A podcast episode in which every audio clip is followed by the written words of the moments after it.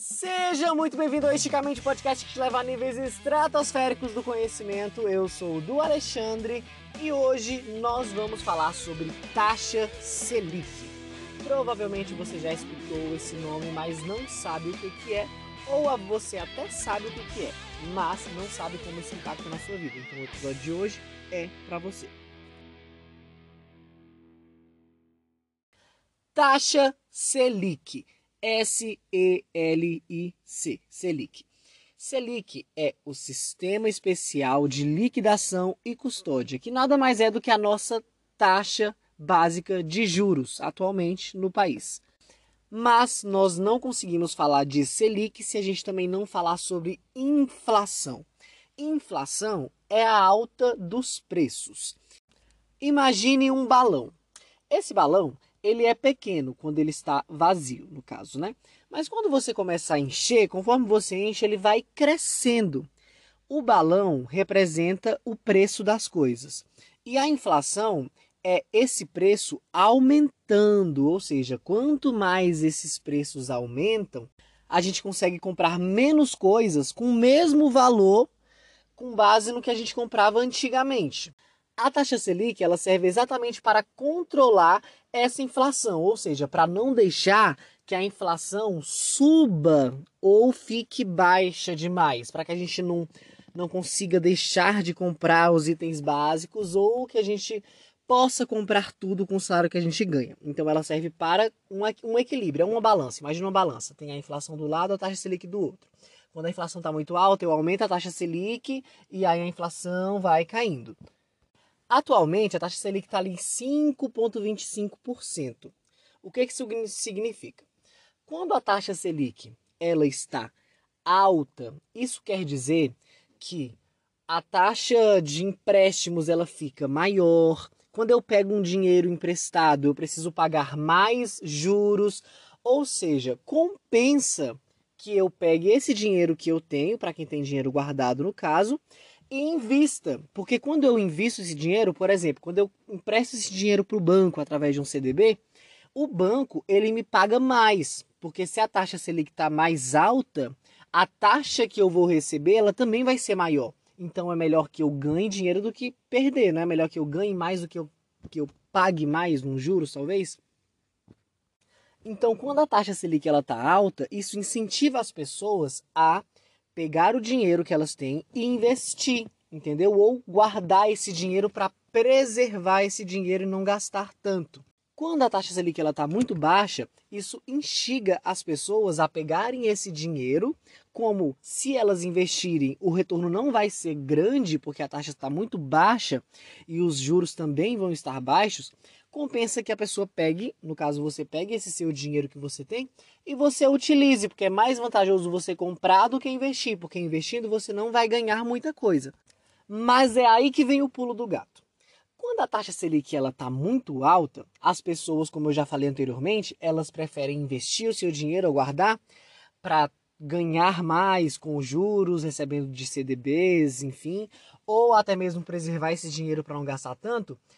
Isso significa que quando eu gasto menos, eu estou colocando menos dinheiro em circulação. O problema é que não é só eu, não é só você, é a população inteira, o Brasil inteiro. Então, se tem menos dinheiro circulando, isso significa que as pessoas não estão comprando. Aí, o que que acontece? Vamos pegar um exemplo aqui. Imagina que você trabalha numa feira, numa loja, enfim, você vende melão e o seu melão custa 5 reais. Agora vamos pegar o exemplo da taxa Selic de um modo que ela esteja muito baixa, ou seja, as pessoas estão comprando a rodo ali, porque não compensa investir o dinheiro. Então você está vendendo o seu melão lá por 5 reais. Se todo mundo está gastando, isso significa que tem mais dinheiro circulando. Ou seja, as pessoas estão comprando cada vez mais. As pessoas estão com cada vez mais dinheiro no bolso, comprando a rodo, aproveitando as promoções. Então, lá no seu ambiente de trabalho, você vai começar a ver que as pessoas têm muito dinheiro. Todo mundo está com dinheiro na mão, ninguém reclama, ninguém pede desconto. O que que você pensa com a sua cabeça de brasileiro? Uai, se todo mundo tem dinheiro, eu posso aumentar o valor do meu melão, porque as pessoas vão comprar, né? Se todo mundo tem abundância, significa que eu posso aumentar o preço do meu melão. E assim você faz. A questão é que não é só você que vai fazer isso. Todo mundo vai fazer. Ou seja, se, se a Selic ela está muito baixa, as pessoas começam a aumentar o valor das coisas. E logo, como eu falei, quando os preços aumentam, isso significa o quê? Inflação. Então a inflação ela fica muito alta. Se todo mundo está comprando, você se vê no direito de vender o seu melão que custava cinco reais a 10 reais, vamos supor, o dobro, né? E as pessoas compram, ninguém pede desconto, nada.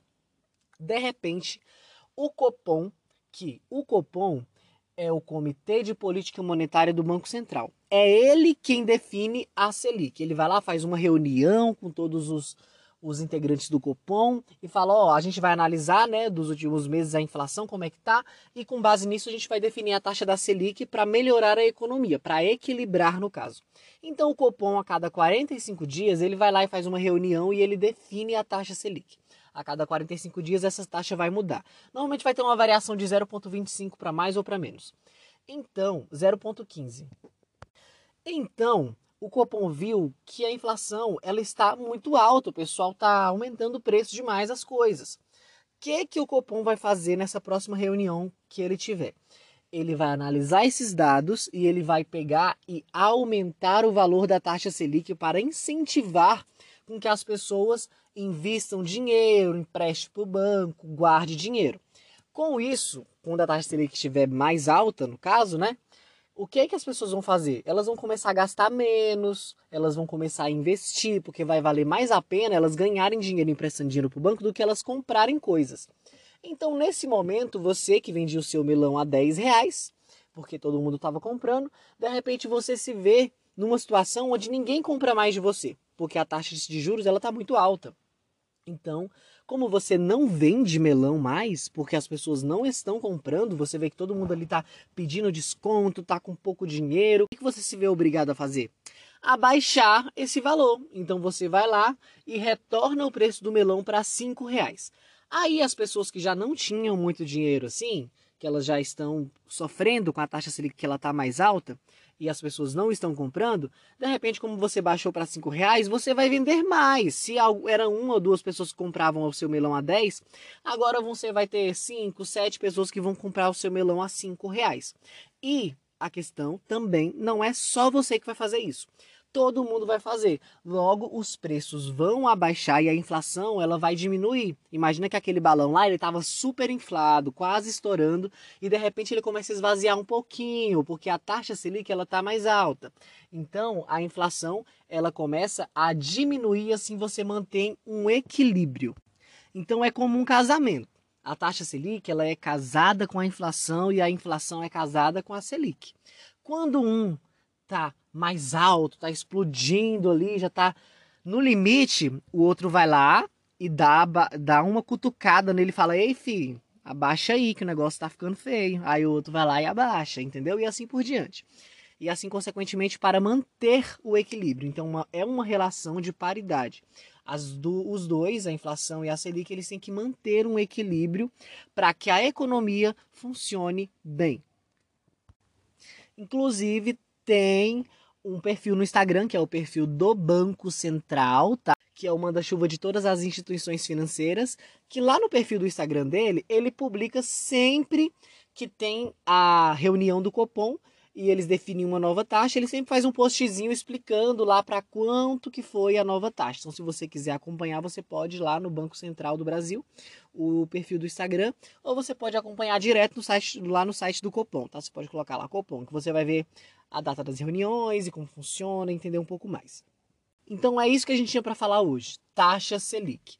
É só você observar, quando o Copom fizer a reunião e aumentar essa taxa, você vai ver que o preço de cartão de crédito, no caso os juros que você paga sobre cartão, os juros de empréstimo, caso você for pegar algum empréstimo, eles vão aumentar muito, ou seja, você vai pagar mais caro para ter um empréstimo. Mas quando essa taxa ela estiver muito baixa, você vai ver que também o valor desses empréstimos e quando você pega dinheiro emprestado ou taxa de cartão, administração, enfim, elas vão cair, tá bom?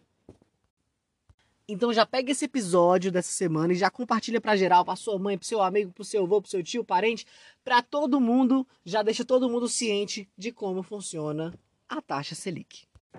Mais uma vez, foi uma honra enorme te ter por aqui nessa semana.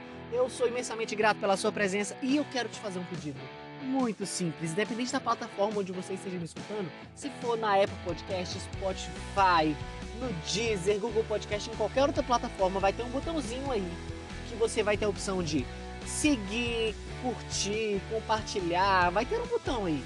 Clica nesse botão que isso vai ajudar no engajamento do podcast e vai levar o podcast para muitas e muitas e muitas outras pessoas em muitos outros países e vai expandir o conhecimento de todo mundo.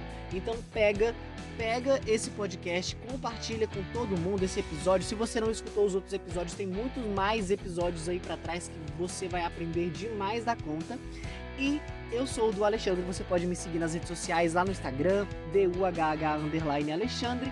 E para você que não gosta só de ouvir, mas você também gosta de ler, você pode acessar agora o Desendivida, que é o meu blog para falar sobre finanças pessoais. Lá você vai aprender muito vai ter muitos exemplos e você vai poder ler, você vai poder, talvez lá no intervalo do seu trabalho, quando você estiver no ônibus, você pode ler também, além de me escutar por aqui.